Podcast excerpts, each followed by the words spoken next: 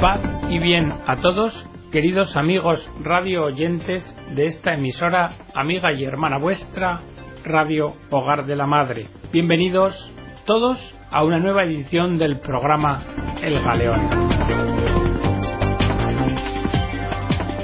En la edición de hoy vamos a tratar dos documentos. Una carta titulada Recuperar el nombre de Dios de Pablo Domínguez y ¿En qué cree la Iglesia? Un artículo de Joseph Ratzinger, posteriormente Santo Padre Benedicto XVI. Si pensáis que pueden ser de vuestro interés, os invitamos a que nos acompañéis en los próximos minutos. Recuperar el nombre de Dios. Nos decía Pablo Domínguez que un signo es lo que no es, como ya indicaba San Agustín. Esto quiere decir que los nombres no son la realidad que ellos designan, sino que conducen a la misma. O sea, que no sustituyen a la realidad, sino que remiten intencionalmente a ella. Los nombres son como el camino para llegar hasta la sustancia de la cosa.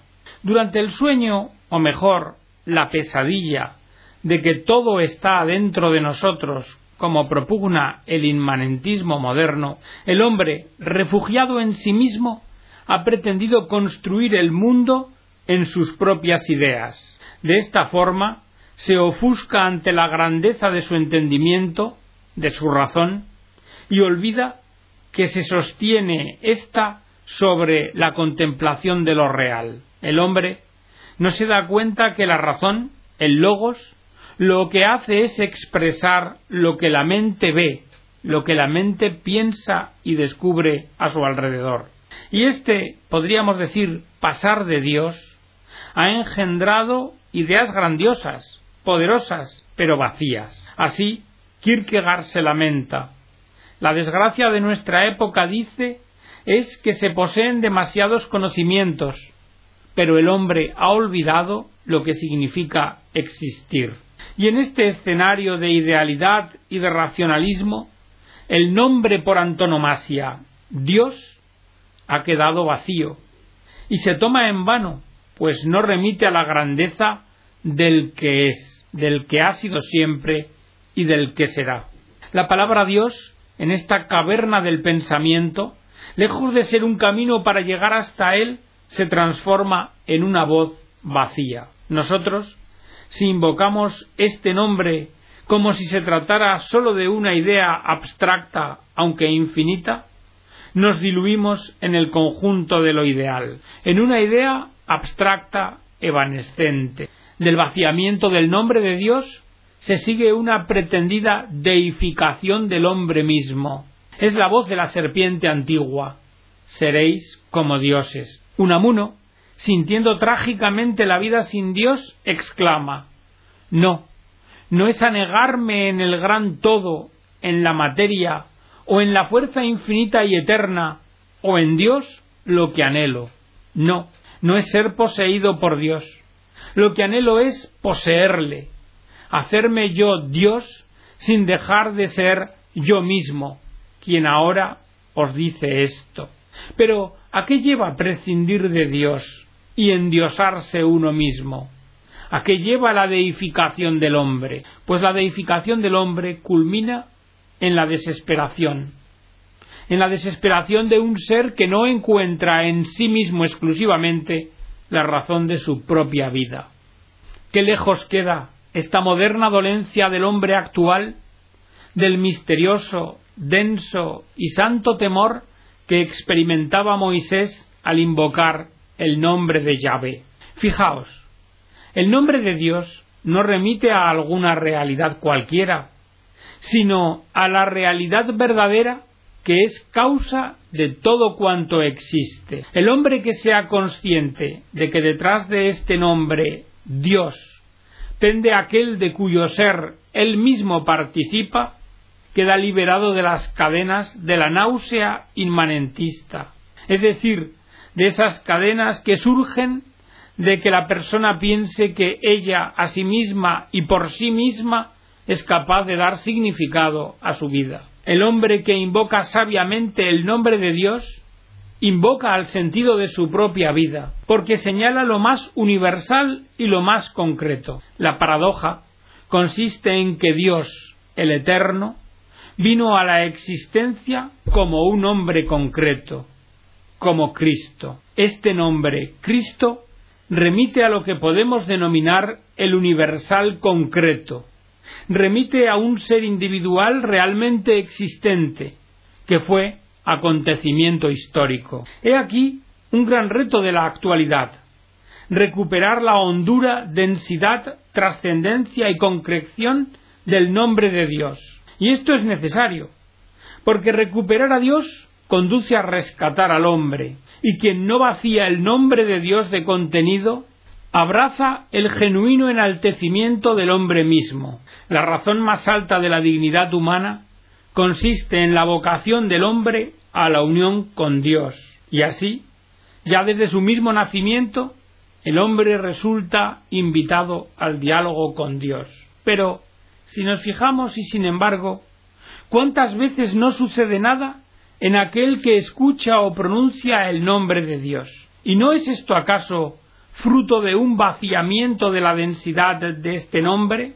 Porque ¿es posible referirnos a Dios sin que algo suceda? ¿Qué dice Kierkegaard? Si la idea de la felicidad eterna no transforma de modo absoluto la existencia del hombre, es que éste no está relacionado con ella.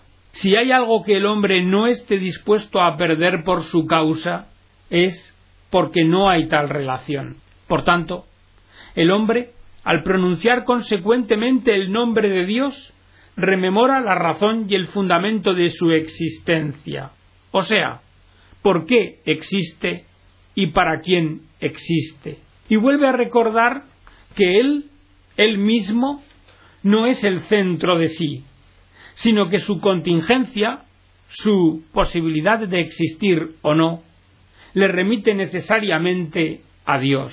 Por ello, pronunciar el nombre de Dios es siempre arriesgado. Como dice el apóstol San Pablo en su carta a los romanos, la palabra está cerca de ti, la tienes en los labios y en el corazón. Porque si tus labios profesan que Jesús es el Señor y tu corazón cree que Dios lo resucitó de entre los muertos, te salvarás. Porque por la fe del corazón llegamos a la justificación y por la profesión de los labios a la salvación. El nombre de Dios impele al hombre al éxodo, a salir de sí mismo, a arriesgar todo por la esperanza de una felicidad eterna, que es la más alta locura. Pedir certeza ante este reto es prudencia, pero también es la excusa para eludir el riesgo y las dificultades, y sobre todo, para transferir el problema al reino del mero pensamiento o de las simples palabras. Sin embargo, el hombre cuando invoca el nombre de Dios es cuando se sabe escuchado y salvado por una persona y no por una vana categoría o por una idea abstracta. Este es quizá el mensaje que escucha el hombre vacío de Dios. Sé prudente, no arriesgues. Si pronuncias el nombre de Dios, hazlo en el reino de las ideas. No hagas de Dios una realidad, domínala como a una idea. Y sin embargo, este hombre prudente seguro de sí mismo, racional, llora desesperado en su soledad. Y es que esta es la vocación y el anhelo de todo hombre, el encuentro con la persona del Señor, y no con el abrazo hueco de una idea abstracta de Dios. Y aquí es importante señalar que sólo en la Iglesia ese encuentro personal es vivido, porque la Iglesia es el lugar de la presencia personal del nombre, nuestro anhelo de plenitud nos impulsa a recuperar, profundizar y comulgar con el nombre de Dios en el seno de la Iglesia.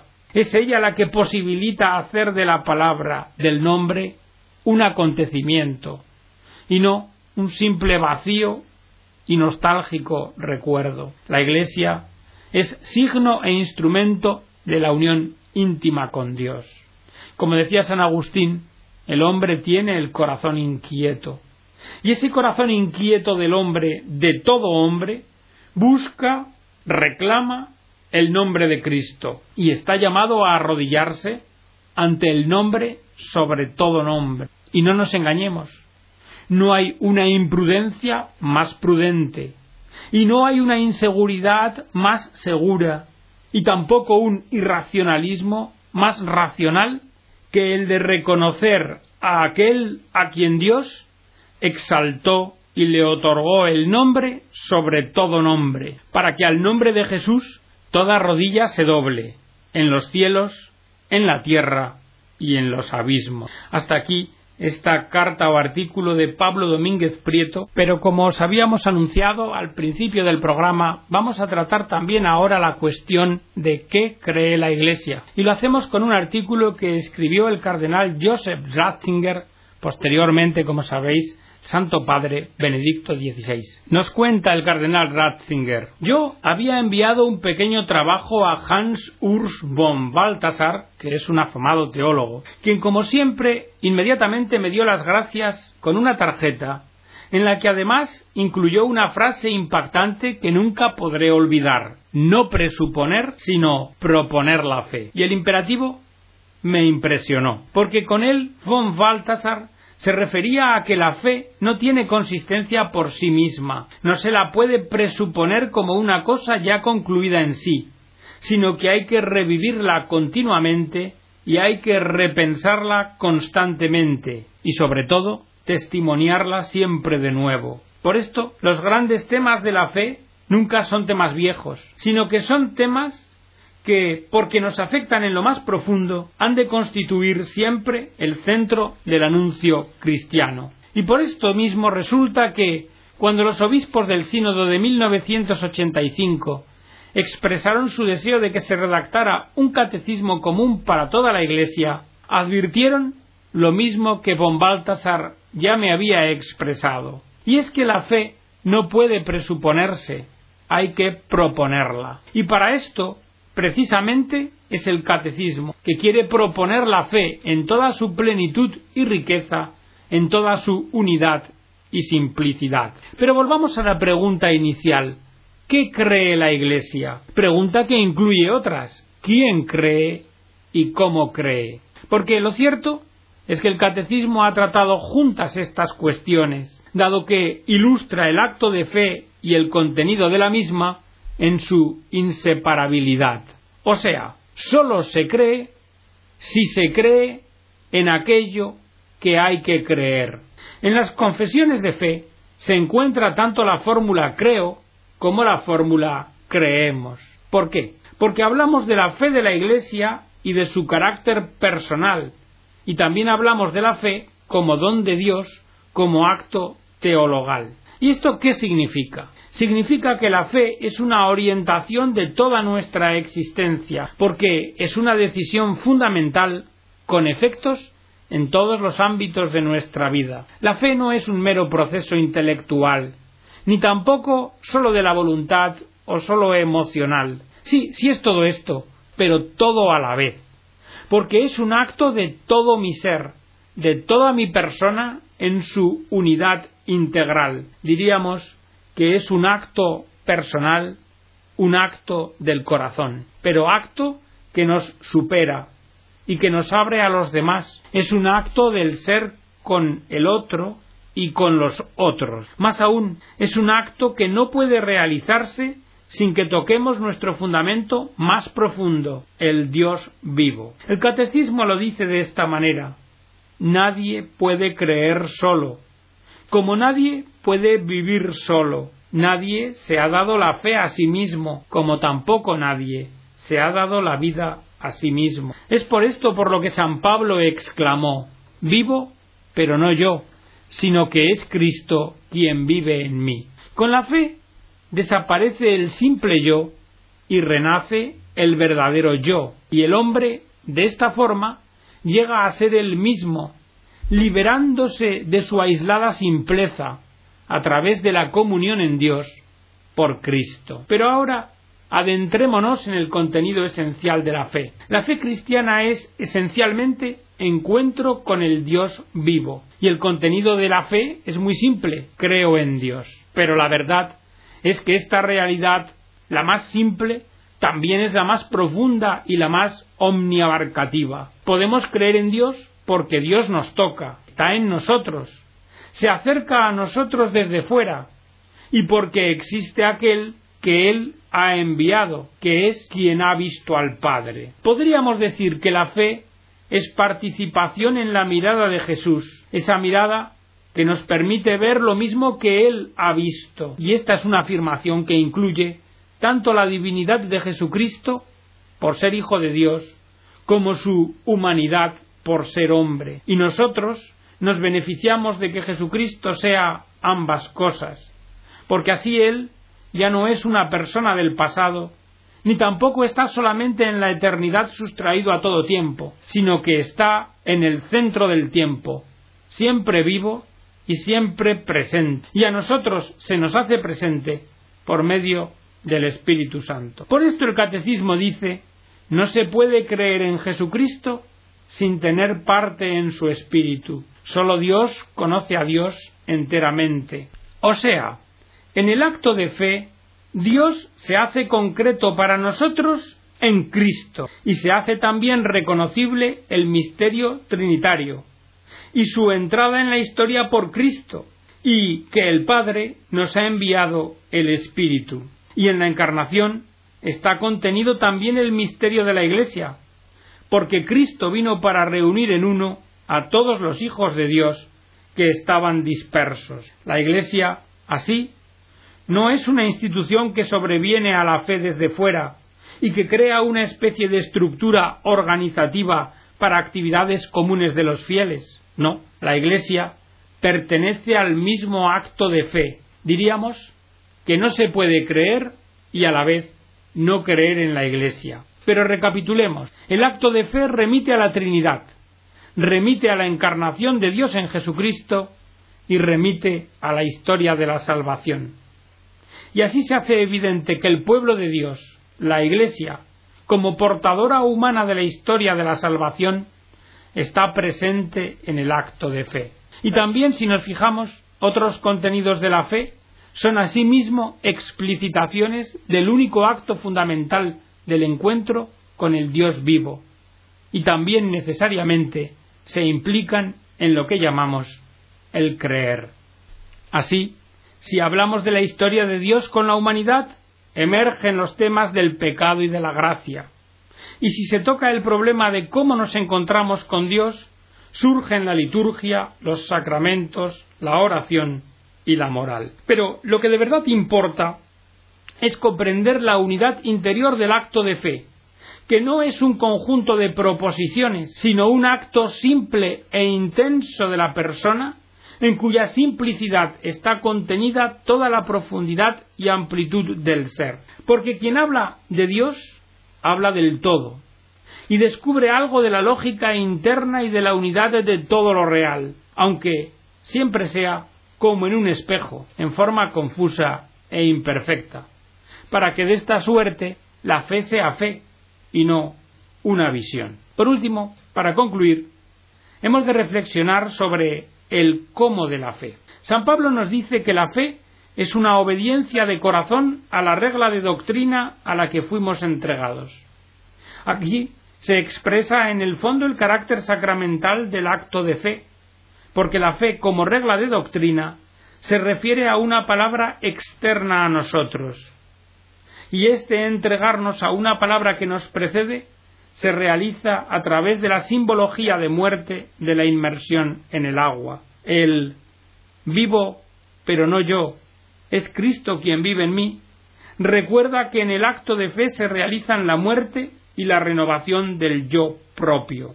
Y aquí lo importante, este entregarnos a la palabra que nos enseña, es en sí un entregarnos a Cristo, porque no podemos acoger su palabra como aceptar una teoría matemática o filosófica, sino que sólo podemos acoger su palabra en la medida en que aceptamos la comunión de destino con Cristo, y ésta sólo la podemos alcanzar allí, en aquel lugar, donde Él mismo se ha unido permanentemente a los hombres en comunión de destino, o sea, la Iglesia. Por eso, el acto de fe no es pensable sin el sacramento. Y a partir de aquí podemos comprender también la construcción literaria concreta del catecismo. La fe es entregarse a una regla de doctrina, a una profesión de fe. Fe que viene a nosotros como palabra y que debe hacerse de nuevo palabra en nosotros mismos. Creer significa confesar. Y porque es confesar, la fe no es cosa privada, sino pública y comunitaria, palabra y obra. El catecismo indica las diversas formas de confesiones de fe, y cada una de estas profesiones tiene su significado específico. Pero el arquetipo es la profesión bautismal, y catequesis es catecumenado. Catequesis no es lo que no es, no es una simple clase de religión, sino el proceso de darse y dejarse dar a la palabra de la fe en la comunión de destino con Jesucristo. Por esto, es propio de la catequesis el itinerario interior hacia Dios. San Ireneo nos dice que debemos acostumbrarnos a Dios, que debemos aprender a llevar en nosotros su presencia, porque si liberamos en nosotros la imagen de Dios, entonces seremos capaces de una comunión de vida con Él.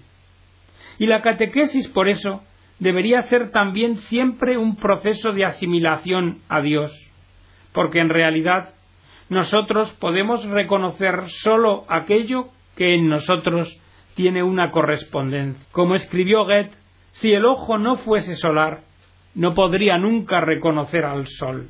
El proceso de conocimiento es un proceso vital, el nosotros, el qué y el cómo de la fe están estrechamente unidos. Y de esta forma se hace visible la dimensión moral del acto de fe, porque implica un estilo de existencia humana que no producimos nosotros mismos, sino que aprendemos lentamente mediante la inmersión en nuestro ser de bautizados.